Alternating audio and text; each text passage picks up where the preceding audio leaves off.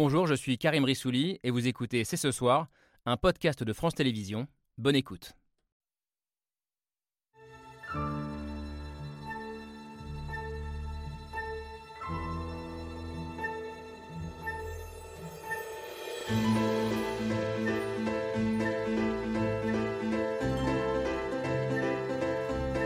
Bonsoir à toutes et à tous, soyez les bienvenus sur le plateau de C'est ce soir.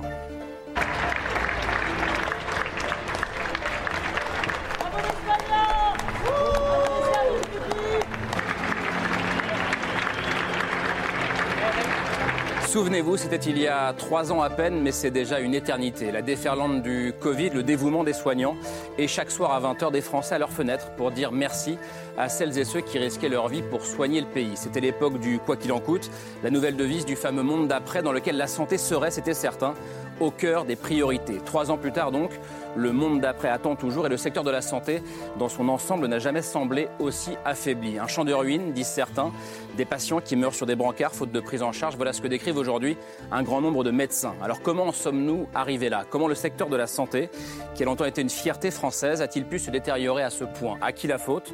Comment enrayer la fuite des soignants et recréer des vocations? Bref, comment réparer la santé? C'est ce soir, c'est parti. Mardi 3 janvier 2023, c'est ce soir avec euh, Laure Adler. Salut Laure. Bonsoir Camille. Et avec Camille Diao. Bonsoir Camille. Salut. On a une bonne heure pour débattre de la, la crise de notre système de santé. La bonne nouvelle pour nous trois, euh, c'est que si pendant les 60 prochaines minutes il nous arrive quoi que ce soit, si on a un pépin de santé, euh, tout se passera bien. Nous avons cinq Non, pros de la quoi. santé et de la médecine avec nous sur ce plateau. Cinq regards qui se complètent et qui promettent un débat euh, passionnant, passionné ce soir. Bonsoir euh, Arnaud Chiche, soyez le bienvenu. Médecin anesthésiste euh, réanimateur à la Polyclinique d'Hénin-Beaumont dans le Pas-de-Calais. Euh, vous êtes devenu entre guillemets l'un des porte-parole des soignants en colère ces dernières années, derniers mois, euh, en fondant le collectif Santé en danger. Euh, vous, al- vous alertez en disant aujourd'hui, euh, je vous cite, que l'hôpital craque de partout, comme une banquise qui se fissure. Elle doit vous parler, Christian Lehmann, cette métaphore de la banquise. Vous, bonsoir, vous qui allez encore plus loin. Vous dites on n'est même plus en train de sombrer avec le Titanic. On est déjà dans les décombres et on travaille dans les ruines aujourd'hui. Vous êtes à la fois écrivain et médecin généraliste, médecin censé être retraité, mais vous continuez à travailler parce qu'une grande partie de vos patients n'a toujours pas trouvé d'autres médecins. Euh, et depuis euh, un peu plus de deux ans maintenant, on peut vous lire euh, chaque semaine dans, dans Libération. Vous tenez ce que vous appelez un journal d'épidémie. C'est un, un journal de bord qui raconte bien ce système de santé à bout de souffle. Troisième personne, troisième homme confronté au quotidien à cette crise. Un homme au parcours atypique et, et passionnant. Bonsoir François Crémieux. On a déjà parlé ensemble sur ce plateau de votre ancienne vie. Il y a un moment de casque bleu en Bosnie dans les années 90. Aujourd'hui, vous êtes le directeur général de l'APHM, les hôpitaux de Marseille. Également membre du comité de rédaction de la revue Esprit. Nous voulions aussi avoir ce soir avec nous euh, une femme dont le métier est de réfléchir à cette question de la santé publique. Bonsoir Alice Desbiol, euh, médecin euh, épidémiologiste, mais vous ne recevez plus de patients aujourd'hui. Vous êtes ce qu'on appelle une médecin de santé publique. Et dans le livre qui va sortir dans quelques jours, je crois le, le 20 euh, janvier, qui s'appelle Réparer la santé, vous nous invitez à réinventer notre système de santé si nous voulons faire face aux défis du 21e siècle, qui sera selon vous un siècle fondamentalement sanitaire. Enfin, je termine volontairement par celle euh, qui a été un, un temps en quelque sorte votre chef à toutes et à tous. Euh, bonsoir Agnès Buzyn. Bonsoir. Soyez la bienvenue, ministre de la Santé d'Emmanuel Macron. euh, dès 2017, vous avez quitté euh, votre poste au tout début de la crise Covid en février 2020.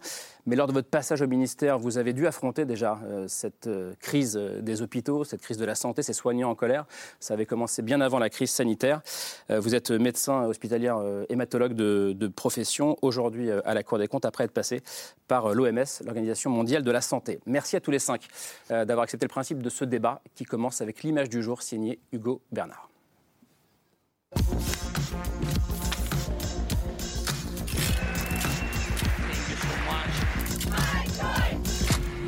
L'image du jour, c'est une file d'attente.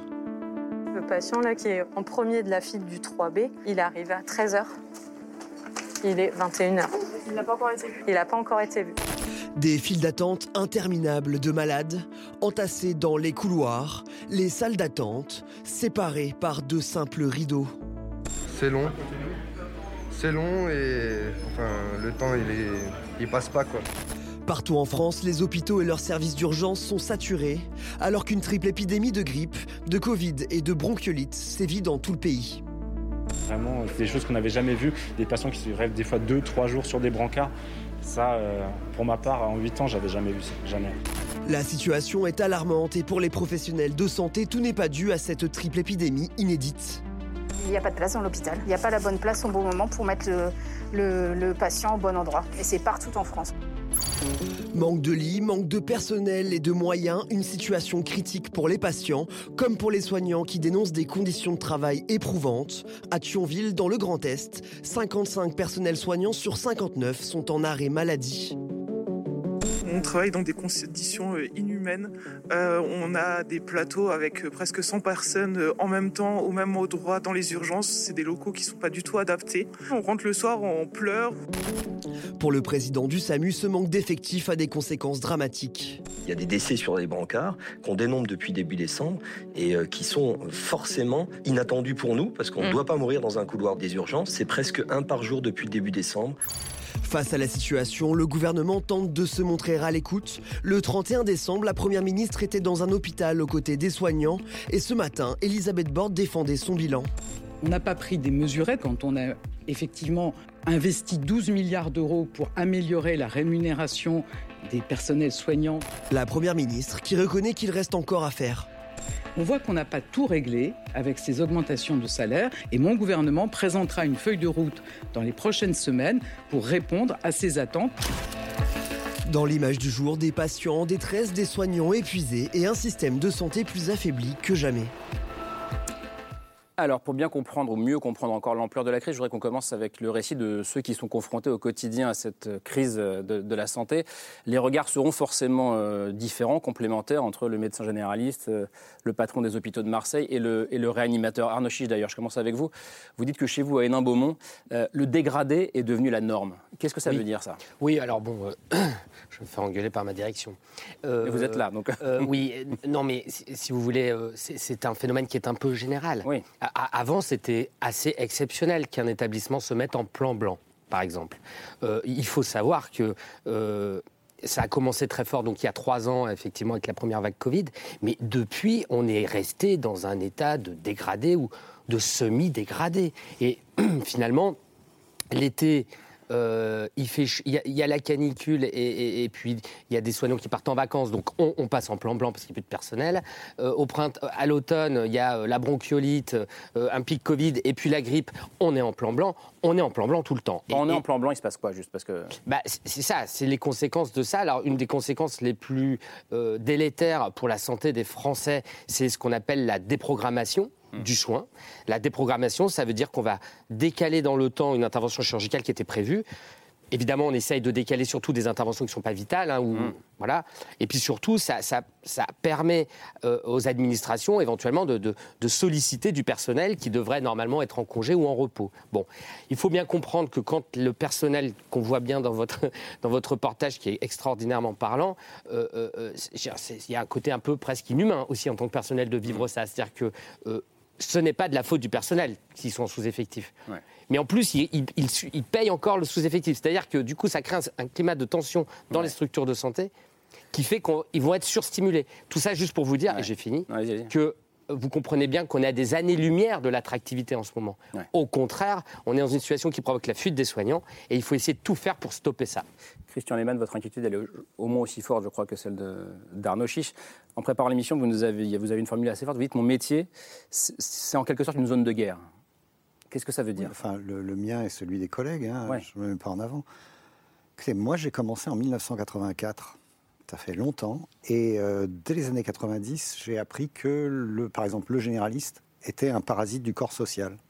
Les économistes libéraux et les ministres qui les suivaient expliquaient que si vous mettez un médecin de ville dans une ville, bah, pour vivre, il va générer du chiffre, il va générer des examens complémentaires qui ne sont pas forcément euh, nécessaires, il va les faire revenir, il va créer des malades. Donc, diminuons le nombre de médecins, on diminuera les dépenses et au final, on diminuera le nombre de malades. Sauf qu'évidemment, la troisième partie de ce triptyque fonctionne pas du tout. Donc mmh. petit à petit, on a vu diminuer le nombre de médecins. Et on est arrivé jusqu'en 2017 où, euh, présentant son plan euh, Ma Santé 2022, Macron dit c'est formidable, bientôt ces médecins âgés qui sont seuls, qui sont isolés, etc., disparaîtront et on mettra en place des organisations beaucoup plus cohérentes, des CPTS, des choses comme ça. Donc ces gens n'arrêtent pas de nous dire comment on doit organiser notre vie, puis arrive la crise Covid, et d'un seul coup, il n'y a plus personne, ni, au ministère, ni à Santé publique France, ni dans les ARS, et c'est nous, c'est-à-dire les soutiens de la médecine, à l'hôpital et en ville, qui trouvons ce que nous pouvons, c'est-à-dire des masques que nous donnent les patients, des blouses, etc., et qui allons au casse-pipe. Et vous l'avez dit, les gens nous ont applaudi. Pourquoi? Parce que pendant un temps, il y a eu quelque chose que j'ai trouvé extraordinaire. J'ai arrêté d'être considéré par la sécurité sociale comme un dépensier euh, inutile. Je me suis trouvé dans la plénitude de mon exercice avec les gens qui venaient nous remercier, euh, qui nous filaient à bouffer le midi en ville, et on, on, traversait ces villes qui étaient vides et dans lesquelles euh, les gens avaient besoin de nous. Et vous avez pensé à l'époque que ça durerait que... Alors, moi, je fais partie de ceux qui essayent d'espérer jusqu'au bout. Des collègues plus jeunes et plus pointus m'ont dit, tu sais, ça va pas durer longtemps. Et je me souviens euh, d'un ami urgentiste qui m'avait dit en juin, tu sais, ils font comme si c'était terminé, ils sont déjà en train de nous enlever les moyens qu'ils nous ont donnés pendant la crise, qui étaient les moyens dont on aurait eu besoin pour fonctionner en normalité habituellement et nous dire bon bah écoutez ça a assez duré et on en est là. Je vais vous laisser répondre à Buzyn parce qu'en 2017 vous étiez ministre de la santé d'Emmanuel Macron qui a été cité par, par, Christian Lehmann. Qu'est-ce que vous répondez à ça? Je, Quand on parle de champ de ruines, pas du tout euh, rentrer dans une polémique parce que je pense que, non, parce que parce qu'en réalité la situation est franchement extrêmement grave et elle vient de très loin. En réalité, il faut expliquer que le système de santé a une inertie qui dure, euh, qui, qui, qui, qui, est réelle et qui prend 10, 15, 20 ans pour transformer le système. Un hôpital, par exemple, euh, vous ne pouvez pas élargir les murs.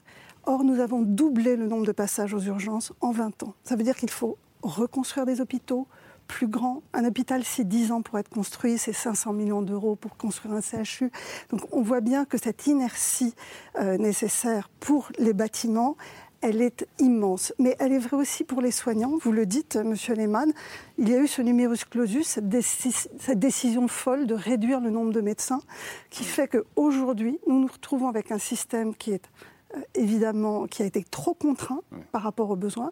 Mais ce n'est pas le seul problème. Et c'est là-dessus que je voudrais peut-être faire un tout petit peu de focal international. Ce que nous vivons en France, la désertification médicale, l'effondrement des hôpitaux, c'est quelque chose que l'on voit dans la grande majorité des pays du monde. Hmm. Le monde entier est un désert médical. Vous avez constaté en étant à l'OMS euh. Oui, parce que euh, nous avons doublé la population mondiale en, en, 60 ans. Nous sommes passés de 4 hmm. milliards à 8 milliards. Il y a 3 milliards de personnes qui sont sorties de la pauvreté en Afrique, en Inde, en Chine et qui consomment du soin. Euh, nous avons pris 20 ans d'allongement de, de, la durée de vie en 60 ans. Ce sont les 20 ans entre 60 et 80 ans où on consomme du soin, où on a des maladies chroniques, et tout le système a été fait penser pour des maladies aiguës et des gens qui allaient mourir jeunes. Et aujourd'hui, nous sommes dans un, une autre, euh, un autre mmh. siècle, je dirais, nous sommes au 21e siècle, et notre système n'est plus du tout adapté. Et on ne peut pas imaginer une simple transition. Il faut une transformation mmh. complète pour adresser ces problèmes de santé publique qui sont bien au-delà d'un problème français. Ça, ça ce que vous dites, euh, Alice Desbiol. Peut-être que notre euh, politique de santé publique n'est plus adaptée euh, au siècle dans lequel nous vivons. Certes, je pense, oui, et je rejoins tout ce qui a été dit sur le plateau euh, juste avant. Euh, peut-être un, élément quand même que je voudrais euh, souligner, je rejoins hein, ce qu'a dit Madame Buzyn sur l'inertie aussi du système de santé, la difficulté de transformer ou de rénover une institution. Mais je pense que justement cette inertie, ces difficultés doivent nous inviter à d'autant plus d'anticipation puisqu'on a un petit peu l'impression que c'est que ça nous tombe dessus et mm. que ce n'était absolument pas euh, prévisible quand on voit la manière, je trouve, dont c'est présenté, alors que ce sont en fait des enjeux euh, d'attractivité, de difficulté euh, de l'exercice, que ce soit à l'hôpital, en ville, qui sont connus depuis longtemps. La transition aussi démographique des médecins avec une, féminisation de la profession, une volonté aussi de peut-être plus de qualité de vie, qui fait que les, modalités d'exercice ne, sont pas les mêmes. Et donc tout cela aurait nécessité mm. un petit peu d'anticipation et ça me fait un petit peu penser, si vous voulez, au vœu de notre président qui, nous dit, enfin, on a l'impression de découvrir que nul ne pouvait anticiper la crise mmh, climatique. Et, enfin, je, vous, vous dites on pouvait anticiper. En je pense qu'on aurait pu la transition épidémiologique dont, dont a, parlé à juste titre Madame Buzyn, qui est donc le passage des maladies aiguës, notamment infectieuses, aux maladies chroniques. Ça, c'est quelque chose qui est connu depuis, mmh. depuis longtemps. Et donc, je pense que voilà, ça, ça doit nous inviter à réfléchir aussi en pluridisciplinarité euh, pour justement pouvoir euh, euh, bien identifier les problèmes et du coup bien identifier les solutions. François Crémieux, juste pour revenir aussi sur ce que vous vivez vous aujourd'hui aux hôpitaux de, dans les hôpitaux de Marseille, je crois que vous êtes moins alarmiste que ce qu'on a entendu chez Christian Lehmann et Arnaud Chiche. C'est vrai ou pas? Est-ce que alors, je ne sais pas si je suis moins alarmiste, mais en tout cas, je me sens très au cœur de, la manière dont ce débat démarre, euh, parce que mon quotidien et mes, journées sont faites de, deux rapports au temps. Premièrement, il faut régler la question de ce soir, de ce week-end, de cet hiver, euh, passer l'étape suivante, faire en sorte qu'on arrive à, réorganiser les équipes au dernier moment pour faire en sorte qu'il y ait du monde aux urgences quand, euh, quand, quand, quand, il y a un hôpital à côté qui est en difficulté, etc.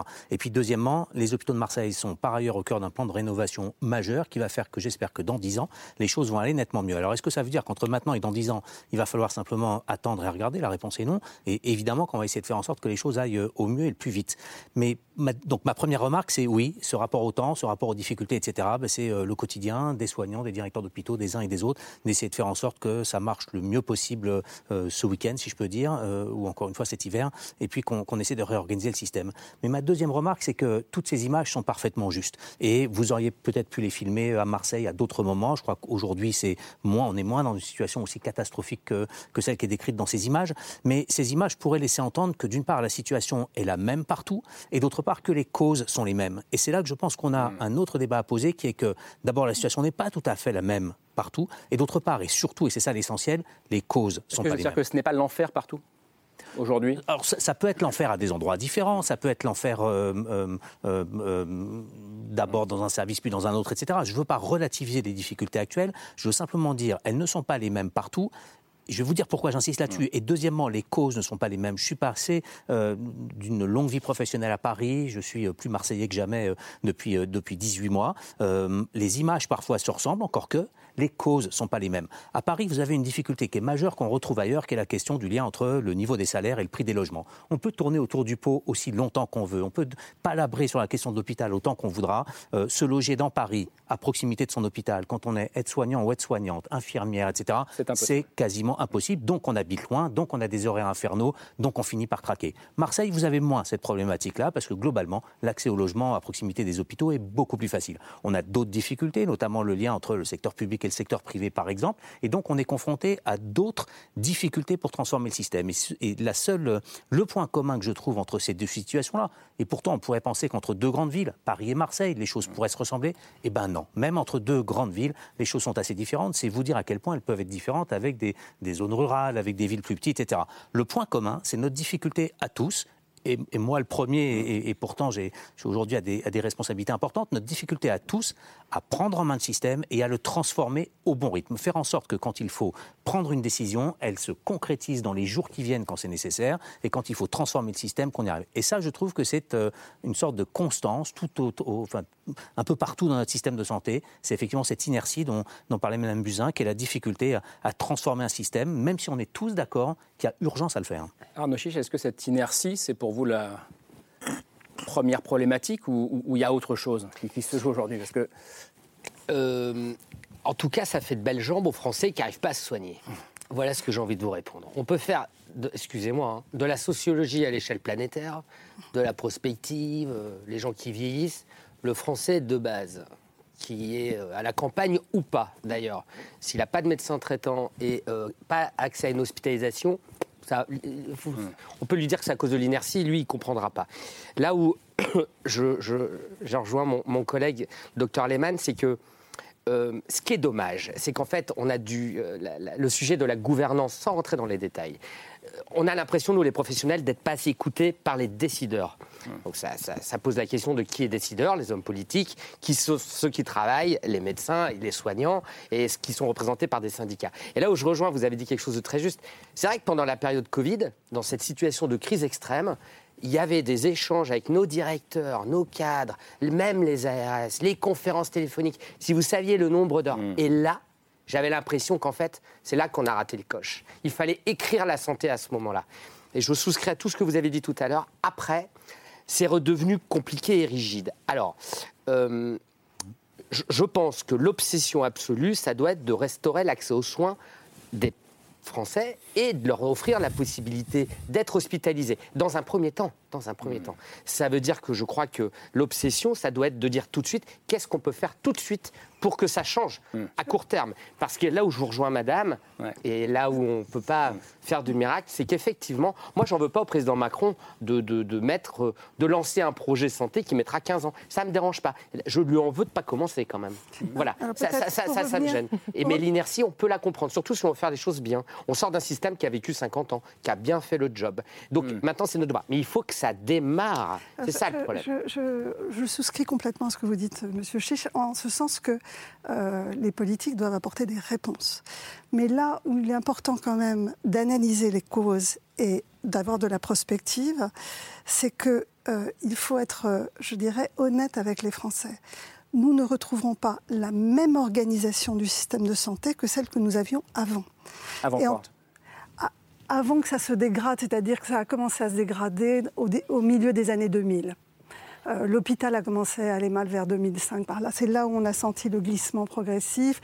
C'est là où le nombre de médecins s'est réduit progressivement. Et donc c'est vraiment depuis 2010 que l'effondrement euh, est survenu.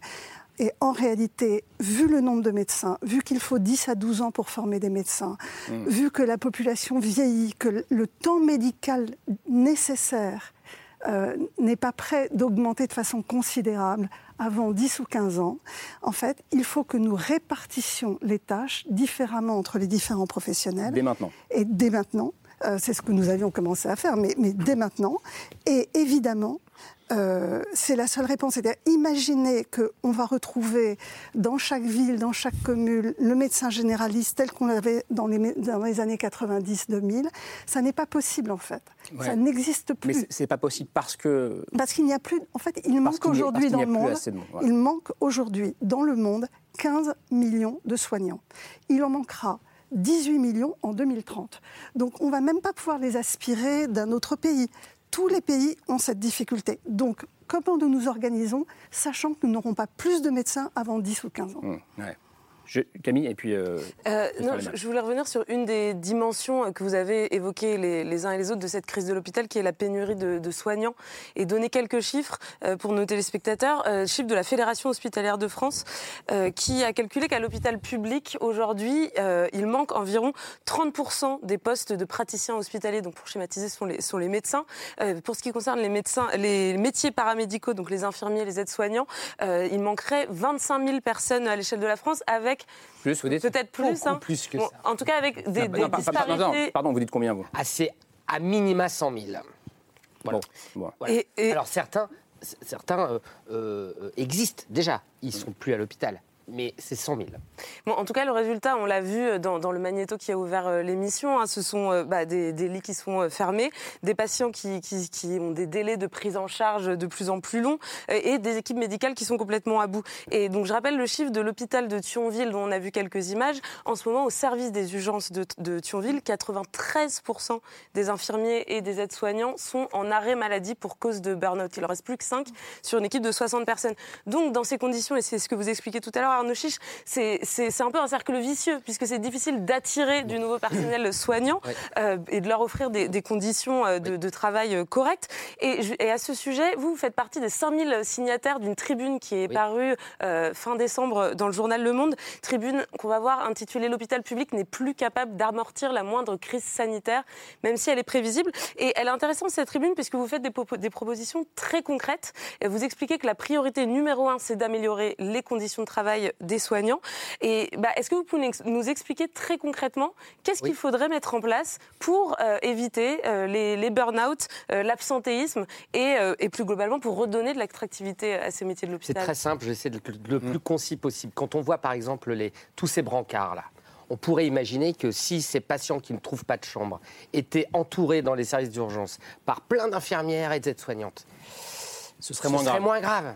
C'est-à-dire que probablement que la sécurité serait meilleure, probablement que les repas seraient donnés un peu, que les traitements seraient donnés, et que l'infirmière qui rentrera chez elle le soir euh, aura moins l'impression d'avoir mal travaillé. Bon, c'est aussi mmh. simple que ça. C'est-à-dire que, et c'est prouvé dans la littérature scientifique, hein, ça n'est pas, du, ça n'est pas, euh, ça n'est pas des, idées comme ça, il est prouvé, ce qu'on appelle les ratios, c'est-à-dire euh, combien de soignants pour un nombre donné de patients, il est prouvé que plus il y a de soignants, alors c'est assez basique, hein, mais bon, il fallait le prouver, plus il y a de soignants, plus on augmente la sécurité euh, des, patients, d'une part, et d'autre part, on améliore la sécurité, la qualité de prise en charge, la qualité de vie des agents, et là, on bascule dans un cercle vertueux. Et il y a même des études économiques qui ont été faites qui montrent bien que le gain qui est fait sur la morbimortalité des patients, c'est-à-dire euh, soit le, nombre de décès ou le nombre de complications, c'est ça, c'est du gain d'argent. Eh bien, ce gain-là est supérieur que le, au coût de formation mmh. euh, euh, des agents qu'on a mis en plus.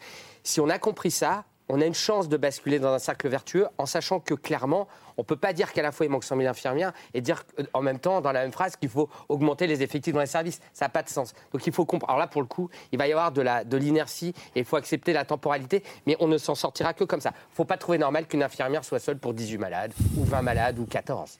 Christian Lehmann, sur ce point-là. Je ne sais pas quoi dire parce que, encore une fois, je le redis et ça ne me fait pas plaisir, on est dans les ruines. Alors, dans les ruines, on peut continuer à soigner. Hein. Je veux dire, quand euh, il y a eu une explosion à Beyrouth euh, et que l'hôpital a, été à moitié cassé, les gens, ils ont continué à bosser. Des infirmières ont soigné des gens et tout. Mais on est à ce niveau-là. Je, donne un exemple. Euh, en L'Eure-et-Loire, c'est un département mmh. sinistré. Il y a un patient sur trois qui n'a pas de médecin traitant. Il y a une euh, clinique privée qui fait des urgences et elle est obligée de fermer parce que les gens sont malades, ils n'y arrivent plus, ils sont en burn-out, même chose. Il reste plus que la maison médicale de garde à l'entrée de l'hôpital où il y a des généralistes. Hmm. D'un seul coup, tout impacte sur eux. Et donc, il y a des gens qui ont angoissé, qui ont attendu toute la journée, qui arrivent là, qui veulent être soignés, mais il y a 150 personnes là où habituellement il y en a 20. Et donc, ça finit en foire d'empoigne, les gens se tapent dessus, menacent les médecins. Les médecins font leur euh, mettent un droit de retrait. Le président du Conseil de l'ordre de là-bas appelle la préfète, l'ARS, etc., en disant là, ils sont en, insécurité, qu'est-ce que vous faites? Qu'est-ce qu'elle fait? Elle leur envoie le 31 décembre la gendarmerie et la police nationale chez eux avec leur famille et dans leur cabinet. Et l'une d'entre elles m'a dit ils sont arrivés, il y avait mon interne qui était là, un jeune interne, parce qu'on nous dit il faut une quatrième année d'interne de médecine générale, il faut qu'il découvre la richesse et la beauté du métier. Le type, il a vu cette femme être réquisitionnée le jour au lendemain, il lui a dit tu sais, je continue à te remplacer, mais c'est fini. Il faut pas compter sur moi. Donc, ce que je veux dire, c'est qu'on parle de temps long, de la réflexion, de l'anticipation, très bien. Mais tant que le pouvoir politique voudra cacher les erreurs qu'il a faites, en tapant toujours sur les mêmes, comme disaient les Shadocks, pour pas avoir trop de mécontents, tapant toujours sur les mêmes, on va entraîner une désertion en masse. Euh, ils continuent à les réquisitionner dans leur et il y a des gens qui vont déplaquer. Mais ces erreurs-là, vous les situez dès le début des années 90, vous le disiez. Euh, oui, tout à fait. Mais ça, c'est pas, ça, n'a fait que, le pouvoir politique actuel qui doit s'excuser pour ce qui s'est passé il y a 40 ans, Le problème n'est pas de savoir si c'est la faute du pouvoir politique actuel. Le, le, truc, c'est pas. Je, je, donne un exemple. On parle de santé publique. On a une triple épidémie en ce moment d'infections virales respiratoires et on a un gouvernement qui tourne autour de, de, lui-même en disant oh, on va quand même pas remettre les masques dans le train et euh, dans les lieux clos. Je vais vous donner un exemple très simple. Ici, sur ce plateau. La qualité de l'air, elle est bonne. On est à 700 euh, ppm. Nous le découvrons, CO2. nous le savions. Voilà, non, et donc ça, vous le pardon, parce que peut-être qu'ils ne comprennent bah, pas ce qu'ils nous regardent. C'est un détecteur de CO2, ce qui devrait y avoir dans toutes les classes de France, ce qui devrait y avoir dans toutes les Ça vaut 50 euros. Ça vous permet de savoir quand il y a eu trop de monde qui a respiré en même temps et qu'éventuellement l'air doit être renouvelé. Donc je l'ai amené ici, on est à 700. J'ai pris le train aujourd'hui. Le train, on était à 1700 depuis le départ jusqu'ici, donc j'étais avec mon FFP2 sur la figure. Mais moi, je fais ce que moi j'ai à faire pour moi, pour protéger les patients que je vois, etc. Mais que fait le gouvernement? Hmm. Quand François Braun dit Mon bras ne tremblera pas s'il faudrait remettre le masque. Mais j'ai envie de dire Mais vieux, tu as trois épidémies sur la tronche et tu as les, urgences qui sont... Quand est-ce que tu vas considérer que peut-être ça serait urgent? Alors, le problème, c'est qu'il y a eu tellement de désinformation, il y a eu tellement de désinformateurs pendant la crise Covid. Euh, euh, le vaccin euh, va changer votre ARN et va faire que vous allez être sous le contrôle de Bill, Bill Gates et des reptiliens. si, si on vous a laissé à domicile, c'était pour vous tuer avec le Rivotril alors que vous auriez pu prendre l'hydroxychloroquine. Toutes ces saloperies, parce qu'il n'y a pas d'autres mm. mots, ont entraîné une, le fait que les gens sont totalement perdus et ils savent plus quoi faire. Et donc, tout Saloperie qui... prononcée par certains médecins. Mais, mais, mais, mais ça, je, je, je, je, crois que c'est même pas la peine. On, on le bah sait. Non, mais il vaut mieux le préciser. et donc, et donc le, le, le, le souci, c'est qu'aujourd'hui, on a des gens qui sont complètement perdus et un gouvernement qui regarde ses pompes en disant non, on peut pas, on peut pas leur dire de mettre un masque pendant une triple pandémie respiratoire parce que ça va être considéré comme autoritariste. Hmm. Ça pose la question du courage politique. Hein, Non, moi j'avais une question sur le modèle social de la santé, puisque vous l'avez dit, la santé c'est notre bien le plus précieux, la santé mmh. elle est publique, mmh. la santé c'est notre honneur. Alors effectivement, le mmh. système de santé en Europe est en train de se déliter, de s'effondrer, comme vous l'avez rappelé, mais parlons déjà de la France notre modèle était envié par de nombreux autres pays et il me semble qu'il est à l'articulation de notre société. Il est au cœur battant oh. de notre société. Absolument. Donc quand vous parlez d'effondrement, on peut parler des chiffres, on peut parler de l'absence d'attractivité, on peut parler beaucoup de sommes budgétaires. Mais qu'en est-il de notre modèle social avec la santé Alors, vous, parlez, excusez-moi, juste je vais répondre à ça. Vous parlez du cœur de ce que c'est qu'être un soignant, ce que, ce que j'ai dit tout à l'heure, c'est-à-dire pendant la crise, c'était le pire moment de ma vie de praticien. Et en même temps, j'avais l'impression qu'on s'élevait à quelque chose qui valait le coup d'avoir été fait. C'est, hmm. euh, moi, j'ai attendu, j'ai craint qu'il y ait une pandémie pendant des années. Et j'étais un peu comme le héros du désert des Tartares de Buzzati. J'arrive près de la fin de mon exercice en disant Bon, ben, j'ai rêvé d'un truc qui n'arrivera jamais, j'ai juste soigné des gens, c'est bien. Et ça arrive. Ça a été un moment très, très, très particulier. Mais je rappelle que tout, tout, ce que nous avons, la sécurité sociale, c'est né du Conseil national de la résistance. Absolument. Donc, vous avez raison de dire, c'est pas juste des chiffres, parler d'anticipation, c'est quelque chose de très particulier, c'est notre modèle social. Mais enfin, soyons clairs, la majorité des politiques ces dernières années ont considéré que ce modèle social était trop dispendieux, qu'il était gênant parce qu'il nous tirait en arrière vis-à-vis des marchés financiers. Je rappelle qu'un des directeurs d'AXA, Denis Kessler, dans les années 2000, euh, quand Sarkozy vient au pouvoir, dit Mais j'adore le programme de M. Sarkozy, il est de déliter tout ce qui a été, euh, tout, tout ce qui a été construit par le Conseil national de la résistance. La, phrase est exactement celle-là. À, la limite, ces gens nous ont dit clairement ce qu'ils allaient faire. Sur ce, sur ce point, François Crémy sur ce point, mais vous allez tout pouvoir répondre. Hein. Moi, c'est juste pour rebondir sur le mot euh, effondrement. Euh, la, discussion est, compliquée. Je voudrais euh, mm. prendre la précaution d'insister sur le mm. fait que j'étais hier au SAMU, avant-hier aux urgences, le jour d'avant euh, en Réa. Je viens de passer euh, pratiquement 15 jours pendant toutes les fêtes à être auprès des équipes, à échanger, à trouver des solutions, etc. Cette précaution dite, moi je ne suis pas dans un système qui s'effondre. Je m'excuse mm. d'insister là-dessus, mais je suis directeur de l'assistance publique des hôpitaux de Marseille. Peut-être que c'est moi qui vais me faire engueuler par les soignants demain. Après vous, vous soyez fait engueuler par votre direction. Mais le système est face à des difficultés majeures. On a des difficultés aujourd'hui en pédiatrie, on a des difficultés à recruter, on a des lits qui sont fermés parce qu'on a du mal à recruter des personnels de nuit. Euh, on était à mi-effectif du service des urgences de la Timone il y a quelques mois de ça. On est en train de recruter. J'espère qu'on va retrouver euh, un effectif plein autour de l'été prochain. Donc, je donne ces exemples-là pour dire les difficultés sont réelles, les problèmes sont majeurs. Mais est-ce que le système est effondré? Non. L'assistance publique des hôpitaux de Marseille, comme de très nombreux autres hôpitaux publics, n'est pas aujourd'hui en état d'effondrement. Ça ne doit rien retirer à notre colère vis-à-vis des images que vous avez montrées. Elles sont inacceptables. Mais est-ce que vous pouvez dire autre chose, vous, pour ne pas décourager euh, les soignants? Non, mais vous, est-ce que, vous pourriez dire autre chose que ça Vous ne voulez pas décourager les soignants vous ne voulez pas euh, que ça. Est-ce que vous pouvez dire autre chose que ça Vous n'avez pas l'impression de vivre une situation de crise extrême J'ai l'impression de vivre une situation de crise très importante. Je trouve que, y compris sur les dernières années, et bien qu'étant d'accord avec beaucoup de choses qu'a pu dire Christian Lehmann, c'est dire la complexité de la discussion, hmm. je trouve que nous avons surmonté cette crise Covid de manière tout à fait honorable, en tout cas à l'échelle du monde, quand on compare ce qui s'est passé ailleurs, y compris sur les polémiques qu'il y a eu sur les lits de réanimation, etc. On aurait dû faire mieux, on aurait dû faire plus. Peut-être qu'il faut reporter le masque aujourd'hui. Il n'empêche qu'on a surmonté cette crise. On parle des trois crises actuelles, à la fois de la crise de la bronchiolite, de la grippe et du Covid. C'est compliqué, les images sont des vraies images. Encore une fois, je ne les mmh. conteste pas. Euh, nos hôpitaux et nos services aujourd'hui sont en train de passer ces trois crises. Elle ne les passe pas dans des bonnes conditions. Nous ne les passons pas dans les bonnes conditions. Il y a eu des morts sur des brancards. Je ne les conteste pas et ce n'est pas acceptable.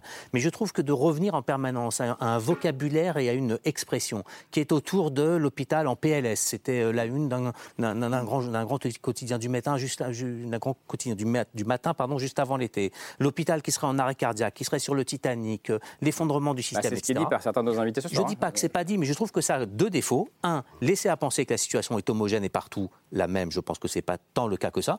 Puis d'autre part, reconnaissez que c'est un peu compliqué de se mobiliser au quotidien, essayer de redonner la pêche à tout le monde. par ailleurs, il faut que je réponde. mais il faut faire un constat aussi. Alors, il est certain que le problème de la thématique santé, c'est que souvent on est happé par le constat. Et puis après, on n'aura plus de temps pour parler de solutions. Eh euh, ça n'est pas partout pareil. Je, vous savez, ça ne me fait pas plaisir, hein, moi, euh, d'avoir des mots euh, alarmistes. Mais vous voyez, je vais vous donner un exemple très précis. J'étais au téléphone tout à l'heure avec un chef de service d'une réanimation parisienne. Bon, quand il me dit je n'ai que la moitié de mes lits ouverts, c'est quand même quelque chose de dingue. Sa capacité de lit de réanimation est amputée de 50%. Quand il me dit dans la même phrase, je n'utilise donc que mes lits de soins continus, donc c'est des lits de soins intensifs, j'en ai 10, eux je les utilise à plein régime. Je les utilise tellement à plein régime, évidemment que je fais de la réanimation dedans. Comme il fait de la réanimation, mais que ce n'est pas des lits de réanimation, le ratio, le nombre, les effectifs sont insuffisants. Donc il fait du turnover. La déprogrammation, la déprogrammation, c'est quelque chose de dramatique. Donc, juste pour finir, les soignants et les Français ont juste besoin de savoir quel est le cap. Y a-t-il un pilote où on va, quel est le plan. Mais le plan, ça peut pas être, entre guillemets, ça tiendra. ça, c'est le premier point. Et deuxièmement, pour répondre à Madame Adler, et j'ai fini, je rends la parole tout de suite. Merci pour vos mots, puisque vous replacez l'accès aux soins dans, un, dans une logique de démocratie sanitaire, ce qui est absolument fondamental. Et puis, j'espère qu'on entendra Alice, mais oui, le système de santé, normalement, devrait être aussi dépositaire d'une politique de prévention, d'éducation de la population, mm. de la préservation de notre écosystème, parce que les enjeux, ils sont là aussi. Et aujourd'hui, on n'est clairement pas à la hauteur. Et enfin, juste un dernier mot, ça n'est plus la résilience ce que me disent, j'ai fait des petits sondages avant de venir ce soir, ça n'est plus la résilience, c'est ce que me disent les médecins en ce moment, les chefs de service, ils me disent, tu sais Arnaud, ce qui nous inquiète, c'est le silence des équipes. On a dépassé le stade de la résilience, on en est au stade de la résignation, et donc ils ne parlent plus et ils s'en vont. Ça, Monsieur Crémieux, je ne mens, je ne suis pas satisfait et heureux de cela, mais c'est quand même une réalité d'aujourd'hui. Tout le monde va parler, mais je voudrais quand même qu'on analyse des bioles, et j'arrive, Madame Buzyn, juste après. Comment est-ce que vous entendez ce qui vient d'être dit, ce que vient de dire Arnaud Chiche notamment?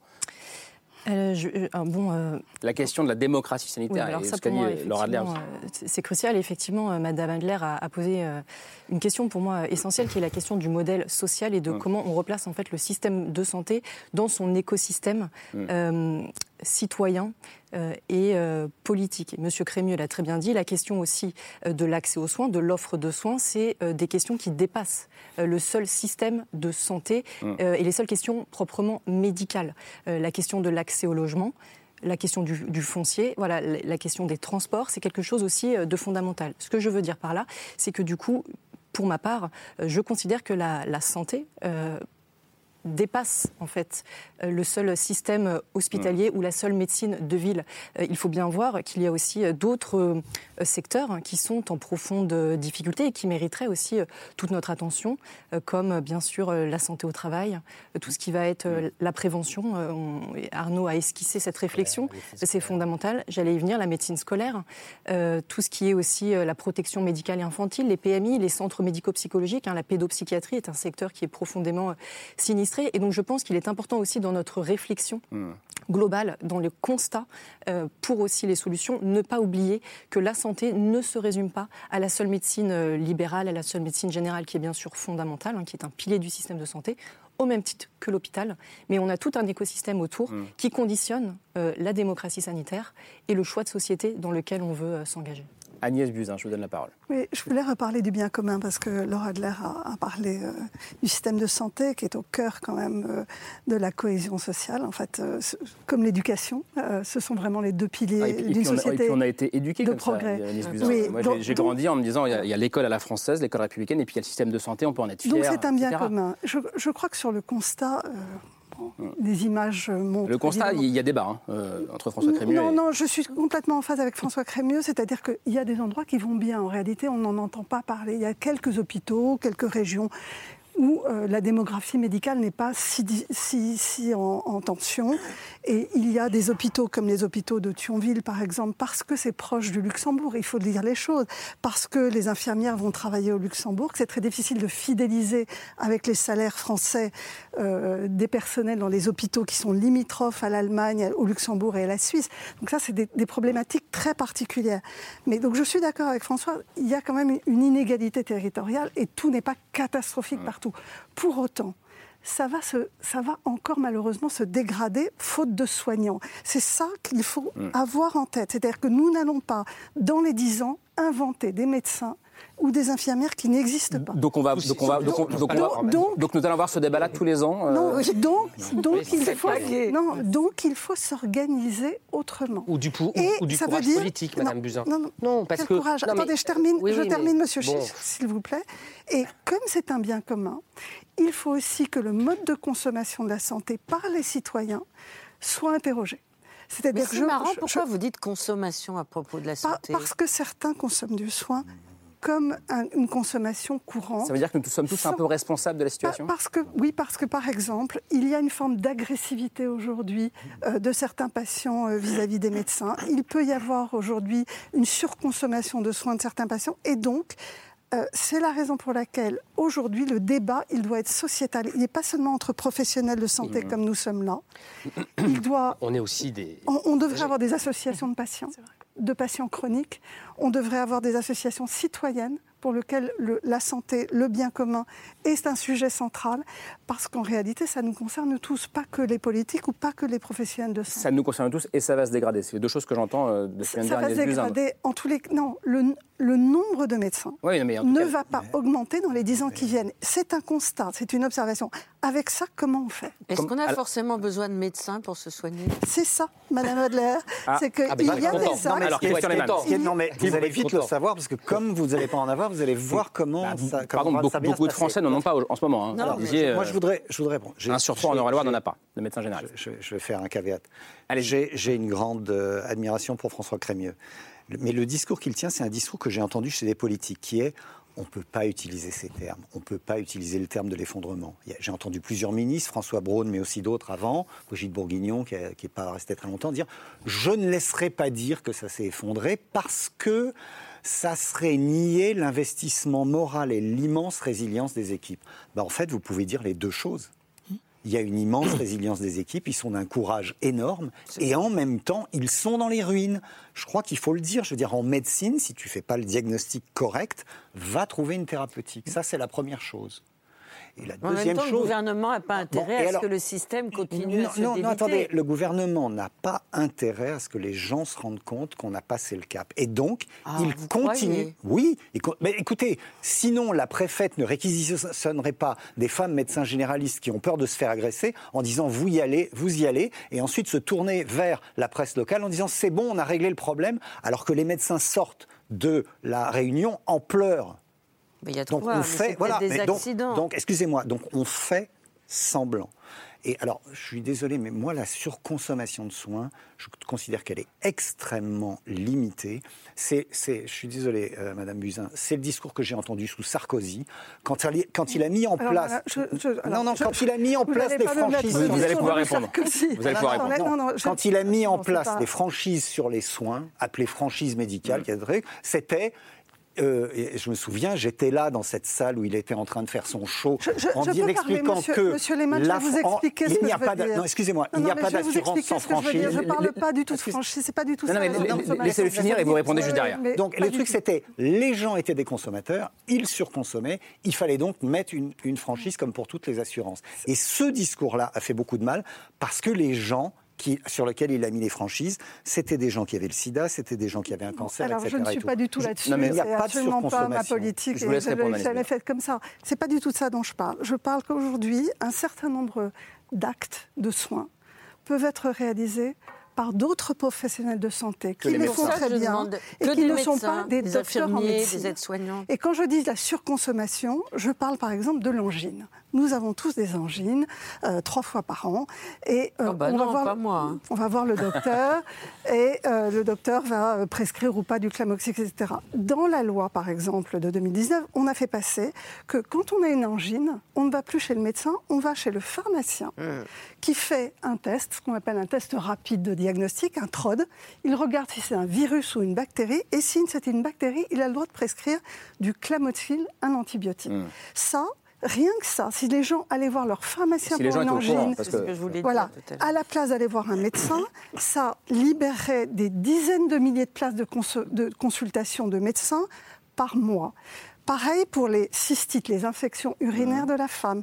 Les pharmaciens ont le droit de prescrire des traitements avec des tests. La vaccination, elle a été faite par les infirmières, maintenant par les hein, pharmaciens. et donc, c'est cette réflexion-là que nous devons avoir. Quand je dis de la surconsommation, c'est bien sûr que les gens sont malades, je ne dis ni pas qu'ils sont malades. vous, vous dites ayons une réflexion globale, sociétale globale, pour pallier à cette pénurie dont on parle. C'est même pas pallier, démocratiser l'accès aux soins en faisant participer la totalité des professionnels qui peuvent donner du soin. Arnaud Chiche, puis, François Crémier. Il faut que la parole circule. Sur le fond du raisonnement, euh, on peut réfléchir.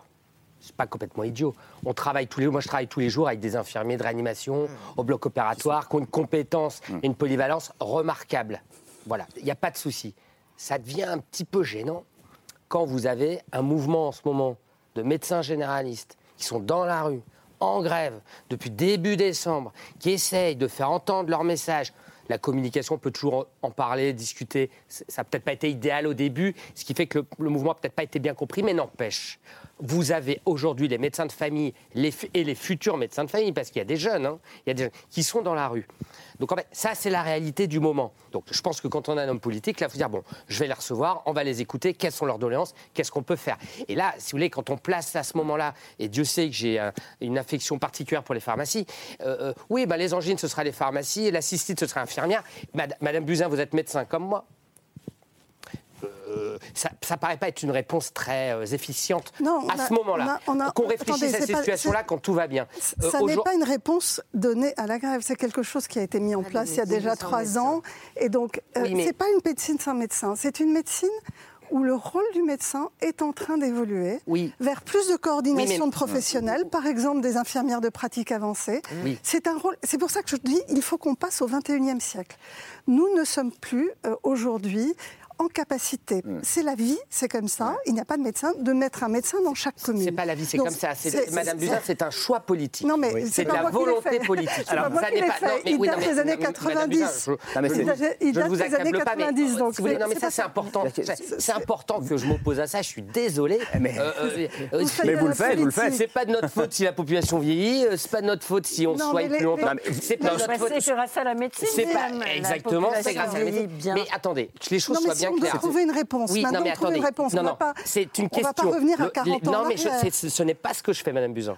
Puis d'abord, il y a 40 ans, j'avais 7 ans, vous savez, ça ne m'intéressait pas. Vous ne, je ne peux pas vous laisser dire que c'est comme ça. Non. Non, c'est pas comme ça. Il y a un choix, il y a des choix politiques mm. qui sont faits.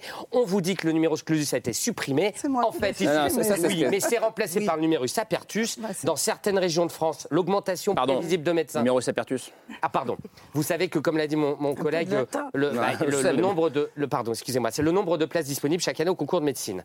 Alors euh, c'est vrai que le gouvernement actuel euh, s'est vanté il y a quelques mois mm. de dire on a supprimé le numerus clausus. Alors on était tous là, mince alors. Sauf qu'en fait, ça a été remplacé par une autre appellation l'augmentation générée par le changement d'appellation n'est pas assez importante. Aujourd'hui, il faut mettre en tension euh, les doyens, les facultés, savoir qui est capable de former des médecins aujourd'hui en France. Mmh. C'est fondamental pour restaurer l'accès aux soins. Et vous ne pourrez pas, et Dieu sait que je respecte et que je suis pour la délégation de tâches, vous ne pouvez pas vendre ça en projet. Monsieur Chiche, évidemment, on augmente le nombre de médecins parce que le temps médical qui va être nécessaire pour soigner une population vieillissante va augmenter dans les années qui viennent. Ce que je dis, c'est qu'avec l'inertie de la formation médicale qui prend entre 10 et 12 ans, et l'inertie du système fait que pendant les 10 ans qui viennent, nous payons collectivement le prix de décisions politiques qui datent d'il y a 30 ou 40 ans.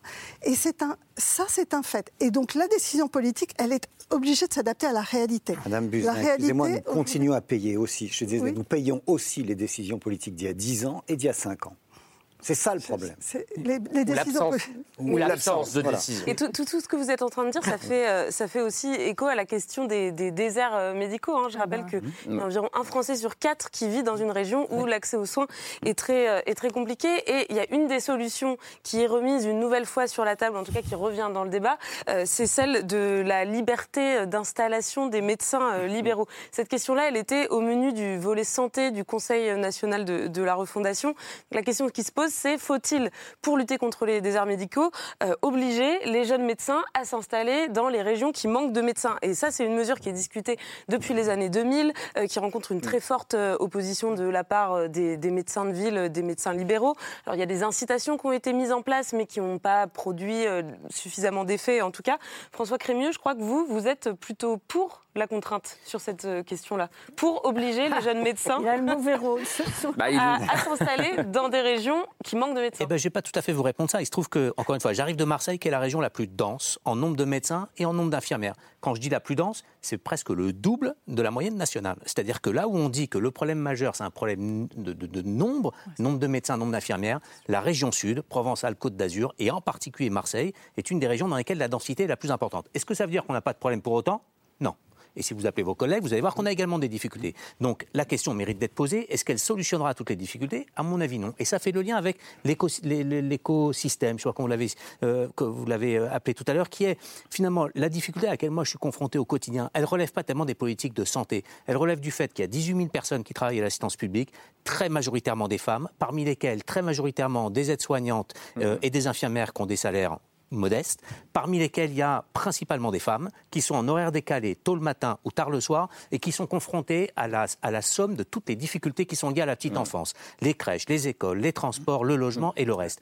C'est pas une manière, encore une fois, d'esquiver les responsabilités du monde de la santé et celles du directeur général de la santé. Non, parce qu'on pourrait vous répondre, augmentons sensiblement ces métiers, ils pourront se loger à côté de l'hôpital. Non, augmentons sensiblement ces métiers. Si par ailleurs on n'augmente pas les capacités d'obtenir des crèches, des ah, transports et d'avoir des crèches en horaire décalé et de pouvoir sortir tard le soir. Et donc ça veut pas dire encore une fois qu'il ne faille pas augmenter le nombre de médecins et d'infirmières, voire les inciter à aller s'installer euh, aux endroits dans lesquels on a le plus besoin. Mais si par ailleurs on n'a pas une politique de la petite enfance qui permette de répondre aux besoins d'une population ultra majoritairement féminine et qui est confrontée à ces difficultés-là au mm. quotidien, on pourra continuer à augmenter le nombre d'infirmières et de médecins. Elles continueront, pardon de le mettre au féminin, à se mettre à 80 ou à 50 mm. pour ou à exercer d'autres métiers qui soient compatibles avec une vie familiale à laquelle elles aspirent. Alice Desbel, vous oui, euh, oui, oui, parce que vous faites le lien avec ce que je voulais euh, également souligner. Un premier point euh, qui me semble important, c'est aussi de bien réfléchir aux indicateurs qu'on mobilise et effectivement se, contenter uniquement d'indicateurs purement quantitatifs sur le nombre de professionnels sans s'intéresser au profil, donc des données peut-être plus qualitatives, au profil sociologique. Euh, donc ça pour moi c'est important. La question de la répartition que vous avez soulevée sur l'ensemble du territoire, au-delà du nombre, c'est aussi leur juste répartition, ben, bien qu'on ait aussi des déserts médicaux en Ile-de-France. Mais ceci étant dit, je suis toujours un petit peu gênée par le terme de déserts médicaux et on revient aussi à cette question du choix de société dans lequel on s'engage. C'est que cette question de la territorialisation, la question de la vitalité des territoires, mm. euh, elle dépasse le seul champ euh, sanitaire. Mm. Et ce ne sont pas des déserts médicaux, euh, ce sont des déserts tout court. Exactement. Ce sont des déserts tout mm. court. L'accès au transport va être compliqué, les écoles. C'est aussi les raisons pour lesquelles les médecins, les jeunes médecins rechignent à aller s'installer là-bas. exactement. Et encore une fois, c'est le système de santé, mais aussi tout l'écosystème sociétal et démocratique autour. Et ça, c'est fondamental. Et tant que les territoires, les, les services publics, euh, quels qu'ils soient, continueront à reculer des territoires, c'est autant de santé et d'accès aux soins qui reculent avec. Oui, quand même, très brièvement, on est vraiment à la recherche dans ce débat d'essayer de trouver, si ce n'est la raison principale, en tout cas d'essayer de graduer les principales raisons qui feraient qu'on serait dans la difficulté, pour essayer de trouver ensuite la solution, en tout cas les principales solutions. Moi, mon expérience de ces 25 euh, dernières années à exercer dans les hôpitaux, c'est qu'il va falloir qu'on arrive à ce que notre pays redonne des marges de manœuvre bien plus importantes. Et c'est ça qu'on a eu pendant le Covid. Ce mmh. C'est pas qu'on mmh. ait euh, arrêté ou continué de s'engueuler entre médecins et directeurs. ça, ça va continuer. Hein, ça non, c'était pas tellement le cas avant, et je pense que ça n'a pas tellement continué. Par contre, ce qui était le cas pendant le Covid, c'est qu'on avait des marges de manœuvre considérables. Il y avait une telle urgence à agir que le matin on avait un problème, le soir il fallait trouver la solution, et on n'attendait pas d'avoir la circulaire, l'orientation, etc. Mais quand je, dis marge de manœuvre, François Crémieux, c'est quoi? C'est de l'argent?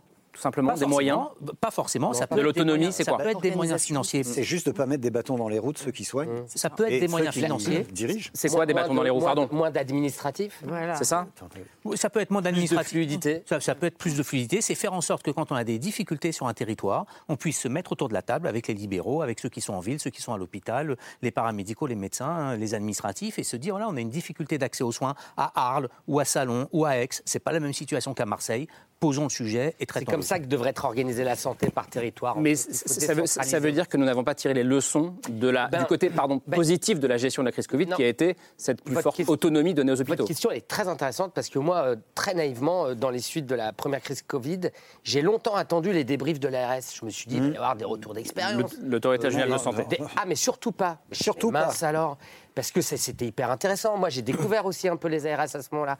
Et euh, enfin, j'ai découvert qu'on pouvait faire ce qu'on voulait, surtout, hein, dans les établissements de santé. Et, ben, vous voyez, j'ai été vachement déçu de ça. Je me suis dit, tiens, c'est bizarre. Pourquoi on n'analyse pas un peu ce qui a fonctionné? Évidemment, c'est un très bon terreau pour bâtir peut-être la suite du système de santé, je ne sais pas. Enfin, peut-être créer des connexions différentes. Là où je vous rejoins quand même, c'est qu'il y avait de la fluidité. Cette fluidité-là, aujourd'hui, on l'a perdue. On l'a perdue parce que bien, il y a une organisation, une verticalité de l'organisation du système de santé en France qui n'est pas, euh, qui est pas efficiente sur le terrain. Ça ne va pas. Euh, ça ne, c'est, pas. Est-ce, que vous, êtes, d'accord avec ça, Agnès Buzyn? Parce que vous avez été aux manettes, vous connaissez bien les autorités de santé. Il faut laisser une liberté aux territoires. Les territoires sont tous très différents les uns des autres. Vous ne vous organisez pas de la même façon dans une banlieue où il y a effectivement une désertification médicale, dans une banlieue, euh, pardon, dans une zone rurale où euh, les distances sont très très longues entre chaque village, etc. Donc vous devez laisser une liberté au territoire pour s'organiser. Ça, c'est indispensable. Mais pourquoi est-ce que les leçons n'ont pas été euh, Je ne suis pas. Non, mais vous, non, mais vous, non, mais vous êtes une observatrice. non, non, je ne suis plus du tout en fonction depuis, depuis Mais comment est-ce que vous pourriez l'expliquer alors Je, je n'ai pas d'explication. Parce que c'était très disruptif. C'était très disruptif. Et moi, j'ai longtemps pensé que dans mon, dans mon établissement, il y a des cellules de crise. Je m'étais dit, mais il faut continuer, puis il faut changer le nom, en fait. Faire ça, des cellules, je sais pas moi, d'organisation, des cellules mm. de fluidité c'est très disruptif. Euh, et encore une fois, je ne suis pas là pour euh, critiquer le système. Donc ça n'est pas qu'une question d'argent. Mais le système, non, ça n'est pas qu'une question d'argent. Mm. Et le système aujourd'hui, il a un côté très rigide. Ça, c'est comme ça, c'est un problème. Euh, il y a des gouvernances qui sont extrêmement mal vécues, sans faire de généralité gratuite. Ça ne sert à rien. Mais Monsieur Crémieux, en vous écoutant tout à l'heure, hein, je ne doute pas de votre, de votre quotidien actuellement et que vous essayez de faire pour que dans les heures prochaines, les plannings soient bouclés. Mais derrière, en fait, ça se traduit par de la souffrance pour certains agents d'être bougés au dernier moment. le fait que des soignants aujourd'hui sont devenus parfois des chaises musicales un petit peu comme ça, qu'il n'y ait pas de stabilité, vous voyez et, donc, euh, ça d'une part, et puis ensuite, puis je, laisse la parole tout de suite, on est très mauvais à l'hôpital et dans le système de santé pour... Euh, finalement récompenser la fidélité, récompenser l'expertise. C'est-à-dire, euh, euh, voilà, j'ai travaillé en réanimation et des infirmières qui avaient 15 ans d'expérience, qui savaient tout faire. Il faut récompenser ces gens-là, il faut les fidéliser. Ça, on est incapable de faire ça. Et juste, effectivement, Arnaud, euh, vous avez euh, préciser que c'est, enfin, c'est pas qu'une question d'argent. Effectivement, il y a un exemple très simple, c'est que le, pays qui euh, dépense le plus pour son système de santé, ce sont les États-Unis en termes de dépenses euh, de pourcentage du PIB. Et c'est un pays où l'accès aux soins est profondément inégalitaire. L'espérance de vie est en train de diminuer. Donc ce n'est, c'est bien sûr une question de coût. Hein. La santé n'a pas de prix, elle a un coût. et donc c'est bien sûr important de, d'investir. Hein. Pour moi, ce ne sont pas des dépenses, hein. ce sont des investissements dans le système de santé, dans la prévention également. Mais ce n'est pas, c'est aussi la question, encore une fois, de la juste répartition de l'argent, de où et comment est-il euh, géré, comment est-il réparti, quelles sont les priorités? Est-ce que c'est la gadgetisation? Est-ce que c'est la, plateformisation de la santé? Est-ce que c'est euh, la prévention? Est-ce que c'est la... Donc voilà, je pense que tout ça aussi, c'est à, bien euh, penser pour réfléchir à, réinventer ce système. Christian Lehmann. Je crois que ce qu'il faudrait réformer, mais je ne pense pas qu'on y arrivera, c'est la défiance la défiance du pouvoir politique vis-à-vis des médecins et j'ai presque envie de dire aussi, enfin vis-à-vis des soignants en général et vis-à-vis des patients. Hmm. C'est un vrai problème, c'est un budget qui est aussi gros que celui de l'État et c'est considéré comme une dépense avant d'être considéré comme un, bien national. Je voudrais juste faire une incise sur l'histoire de faut-il forcer les médecins à aller à un endroit. Le problème, c'est que moi, j'étais à Poissy. Poissy, c'est à 30 km de Paris. Il y a le RER, e c'est une grande ville, c'est dans le département de 78, un des plus riches de France. Euh, on est en désert, en désert médical. Et, c'est comme ça partout. Et M. Crémieux dit, à Marseille, ben, on a des soignants, mais on a quand même les problèmes. Il faut bien comprendre qu'on ne peut pas répartir le néant, le rien. En fait, ce qu'on demande, vous vous souvenez le film Danse avec les loups avec Kevin Costner? L'armée prend Kevin Costner, lui dit Toi, lieutenant, tu vas te mettre là, tout seul, avec euh, ta bite, ton couteau et ton cheval et tu vas tenir le fort.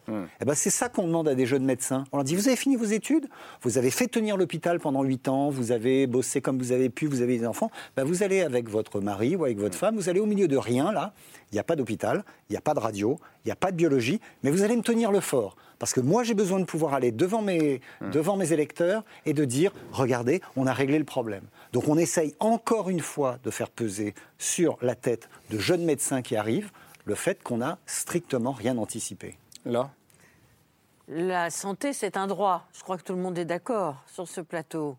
Est-ce que vous avez des indicateurs pour savoir si déjà une certaine partie des Français ont renoncé à ce droit? Bien sûr.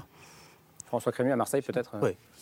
La réponse est oui, et, la, question, euh, euh, et vous le saviez en posant la question, d'abord, oui, historiquement, il y a une, en tout cas, elle n'a pas les indicateurs, frange, une frange importante de Français qui renoncent à leurs droits et qui renoncent à la santé.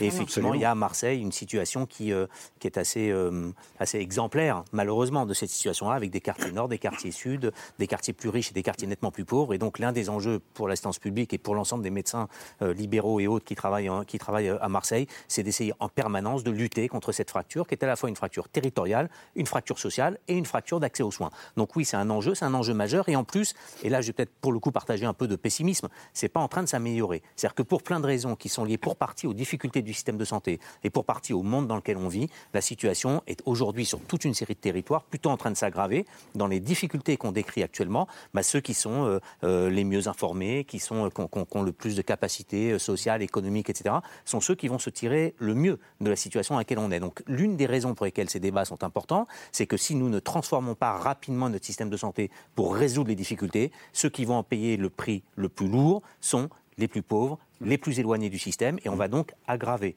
les, les, inégalités de santé, augmenter les inégalités de santé dans notre pays. Et je crois juste pour préciser que 6 Français sur 10 ont déjà renoncé à des soins faute de médecins ou faute de moyens financiers. Et euh, une des populations qui renonce en majorité aux soins, ce sont les femmes, et notamment les soins gynécologiques.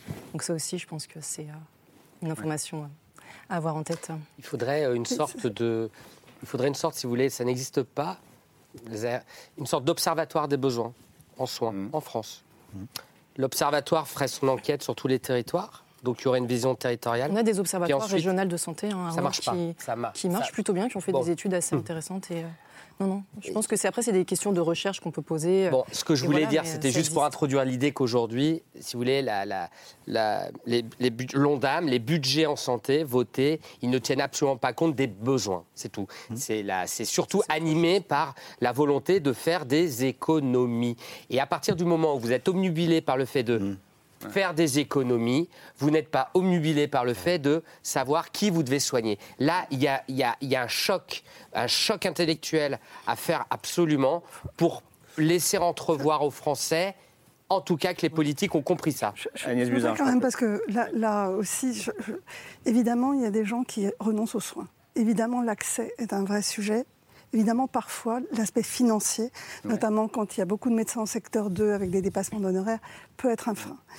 Pour autant, et c'est là où il faut quand même être aussi honnête, nous avons le système de santé en France qui est le plus protecteur et qui couvre le mieux. C'est-à-dire que nous avons dans le monde entier, dans le monde entier, il y a des nous gens sommes qui viennent du monde entier pour se faire soigner. Dans le monde entier, nous sommes le système de santé où le reste à charge, c'est-à-dire ce que les gens vont dépenser de leur poche mmh. pour se soigner, est le plus faible au monde. Donc nous sommes quand même regardés comme le système le plus protecteur. Hmm. Alors, ça veut ma pas question c'est est-ce que c'est encore vrai? Bah, En tous les cas, en, masse générale, les Français dépensent 7% du budget de la santé de leur poche. C'est ce qu'on appelle le reste à charge. C'est le plus faible du monde. Et donc, nous sommes un exemple pour la couverture santé universelle dans le monde entier. Hmm. Notamment en France, il y a quand même quelque chose d'absolument unique. C'est que plus vous avez une maladie grave, mieux vous êtes couvert. Ça n'est pas le cas dans beaucoup de pays. C'est-à-dire, plus vous avez une maladie chronique, grave, un cancer, etc., plus vous avez des chances d'avoir une couverture qui va vous protéger. Donc le, risque, c'est surtout pour les soins aigus, en réalité. Et les soins de la santé mentale. Mais le, lien, la santé Pardon, mais le lien entre les deux questions, mm. c'est que la raison principale du, renoncement aux soins est effectivement pas principalement financière. Mm. Objectivement, les gens auraient eu des droits s'ils les avaient correctement mobilisés. S'ils avaient... Et donc, en théorie, effectivement, l'accès aux soins sur le plan financier est garanti. Mais ça fait lien avec la question de la liberté d'installation. Tant que cette question est posée au niveau national de manière binaire, est-ce qu'il faut obliger les médecins à s'installer quelque part et donc aller à l'échec très probable, et en tout cas les, mettre dans une colère noire, ou est-ce qu'il faut renoncer et accepter qu'il y ait des déserts médicaux Tant qu'on posera la question comme ça, on s'en sortira pas. Et pourtant, pour répondre à la question, il faut qu'il y ait demain plus de soignants dans les quartiers nord de Marseille. Donc il va falloir qu'on trouve une autre manière, à la fois de poser et moins dans les quartiers sud et d'y répondre, et probablement moins dans les quartiers sud, en tout cas possiblement moins dans les quartiers sud. Et donc par exemple, ça conduit aujourd'hui l'hôpital public à ouvrir des centres de santé avec des médecins salariés ou libéraux, peu importe, mais qui s'installent dans les quartiers nord. Et donc on n'est pas dans une stratégie d'obligation à y aller, parce que sinon, effectivement, les médecins nous répondent, euh, aller à la fois travailler. Donc c'est des incitations et, surtout c'est des stratégies territoriales. C'est des gens qui se mettent autour d'une table et qui ont envie d'aller régler un problème. C'est des gens qui se disent on a envie de faire en sorte que l'accès aux soins dans les quartiers nord soit meilleur. Et rendre ces quartiers nord et ces territoires attractifs. Par ailleurs, ils seront attractifs. Et c'est la réflexion globale qu'on a eu rapidement. Excusez-moi. Je, pense que la question de l'incitation est majeure. Je pense que la coercition, euh, c'est-à-dire l'obligation mm. d'installation dans un système où il y a une pénurie généralisée, ne peut pas fonctionner. En réalité, vous répartissez, comme dit M. Lehmann, vous répartissez le rien. Mm. Donc, par contre, que des gens qui participent à un service public territorial, mmh. d'une façon ou d'une autre. C'est-à-dire acceptent, par exemple, de prendre des gardes ou de travailler un week-end ou de se déplacer dans un quartier en difficulté. Ces gens-là devraient avoir une incitation financière et ne pas avoir simplement une rémunération à l'acte, parce que là, c'est injuste, en fait. Christian Lemaine, vous vouliez répondre à ça? Non, non, je, parlais, on parlait d'économie, on parlait de finances. Je, rappelle quand même qu'on a débuté cette euh, pandémie Covid sans masque et sans équipement de protection que vous, Madame Agnès Buzyn, vous êtes celle qui s'en est rendu compte la première. Hmm. Je crois que c'était le 21 janvier 2020 que vous avez demandé quels étaient le stock. Je ne vous suis pas très reconnaissant d'avoir eu la réponse et de l'avoir gardée pour vous parce que politiquement c'était une bombe trop importante on a commencé cette pandémie sans masque parce que le directeur général de la santé, Jérôme Salomon, avait reçu un rapport comme, quoi le, stock avait disparu et l'a mis dans un coin et a attendu que ça passe. Et, donc ça montre l'absolue absence d'anticipation des pouvoirs publics. Euh, c'est comme si euh, vous avez une maison qui n'a pas brûlé pendant des années, vous dites bon ben on va on va on va arrêter l'assurance incendie parce qu'on n'en a pas eu besoin. Et c'est exactement ça qu'on vit nous on vit l'absence d'anticipation à chaque moment de ce qui pourrait arriver. Je sais que vous souhaitez éviter la polémique. Euh, surtout pas de polémique là-dessus. Hein. Euh, je, serais ravie de, parler à M. Lehmann euh, tranquillement hors antenne. Mais vous a rendu hommage sur le début de sa, absolument. Et je pense que voilà, c'est certainement pas de rentrer là-dedans. Le, problème est bien plus complexe. Vous l'avez compris. On est face à un système de santé qui ne répond plus aux besoins d'une population. Et, donc comment on s'en sort collectivement au 21e siècle c'est ça la question. Quelle est la transformation nécessaire?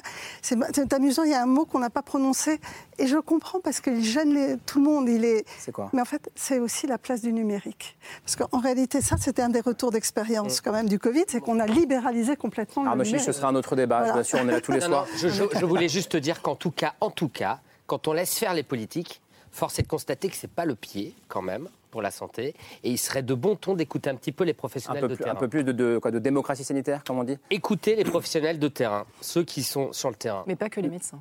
Laure, ah on, termine. Peut-être et, ce, sera, ce sera rapide aussi, pardon Laure. Tous vos avis sur ce plateau. Personnellement, j'ai été très passionnée par tout ce que vous avez dit. Mais vous connaissez sûrement André Grimaldi, qui vient de publier un livre, qui est lui-même médecin, professeur à la Pitié-Salpêtrière, je crois, à Paris. Il vient de publier un livre chez Odile Jacob qui s'intitule L'hôpital public nous a sauvés, sauvons-le. Dix mesures pour sauver l'hôpital public. Il a repris plusieurs de vos pistes, même s'il ne vous a pas encore écouté.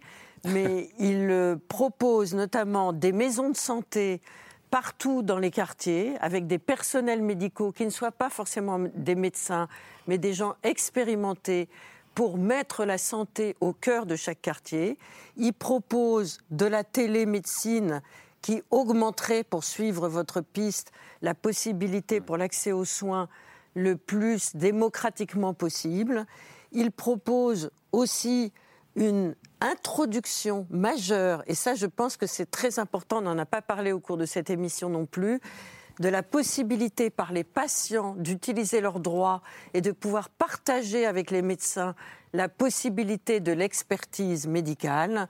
Et il propose aussi, alors c'est une mesure technique que je ne comprends pas forcément, mais on a des spécialistes sur le plateau. Oui, mais ils n'auront pas trop La réduction des actes et des examens inutiles doit aller de pair, donc il y a des actes inutiles en médecine, doit, doit aller de pair avec la suppression des rentes, à commencer par les 7-6 milliards d'euros de frais de gestion des assurances santé complémentaires. Ah oui, ça, oui. oui alors bah, les les assurances, Vous traduisez bah, les, assurances complémentaires, ce qu'on appelle vote mutuel, a un coût de fonctionnement qui est énorme par rapport à la sécurité sociale. Et quand on va les voir en disant pourquoi y a-t-il pas une sécurité sociale universelle, ils disent mais c'est euh, c'est du communisme, ça peut pas se faire. Vous savez quoi? Je savais qu'on avait besoin de deux heures pour ce pour ce débat. surtout plus d'autonomie dans la gestion de la liberté du temps de nos soignants, à qui je voudrais rendre le, Vous savez quoi, Arnaud Chiche Laura Adler, le temps, nous n'en avons plus. Merci beaucoup. En, tout cas, c'était passionnant. Merci d'être venu débattre avec nous ce soir. Euh, Alice Desbiol, votre livre qui sort dans quelques jours, Réparer la santé, c'est aux éditions Rue de l'Échiquier. Merci d'être venu. Merci euh, Agnès Buzyn d'être ah venue euh, dialoguer avec nous ce soir. Arnaud Chiche, bon retour à Hénin-Beaumont. Merci beaucoup. Euh, peut-être dès ce soir. François Crémieux, bon retour à Marseille.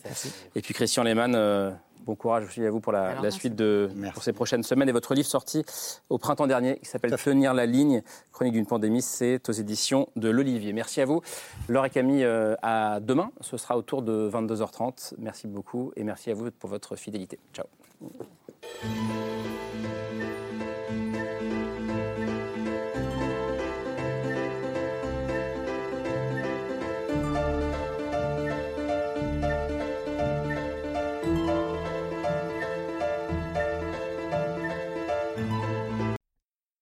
C'était C'est ce soir, un podcast de France Télévisions. S'il vous a plu, n'hésitez pas à vous abonner. Vous pouvez également retrouver les replays de l'émission en vidéo sur France.tv.